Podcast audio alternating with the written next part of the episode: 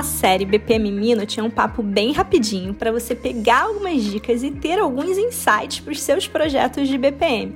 E você pode até ouvir vários episódios em sequência, combinado? Olá, BPM Friend! Eu hoje te trouxe uma reflexão que eu aprendi com um ex-chefe meu na época que eu trabalhava em uma Big Four, ou seja, uma grande empresa de consultoria. Uma vez eu entrei na sala dele para reclamar que estava sendo alocado para um projeto um time que era fraco e não ia dar conta do recado, porque os meninos eram muito novinhos e não estavam preparados para aquele desafio.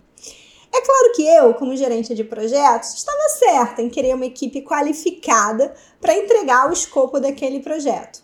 Por outro lado, esse meu ex-chefe olhou para mim e me fez uma pergunta que eu nunca esqueci. Você só sabe jogar com camisa 10? Porque é muito fácil, né, BPM Friend, ser o técnico de uma equipe de craques ter aquele camisa 10 no seu time que veste a camisa, sai driblando todo mundo e carregando a bola sozinho até dentro do gol. Mas nem sempre é assim.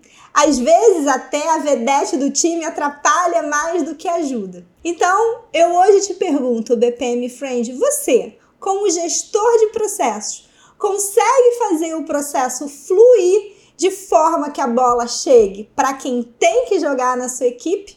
Ou você só sabe jogar com camisa 10. Para não perder nenhum episódio do DecaCast, não esquece de seguir no Spotify, assinar no iTunes, marcar as suas 5 estrelinhas, manda seu feedback pelas nossas redes sociais e a gente se fala no próximo episódio.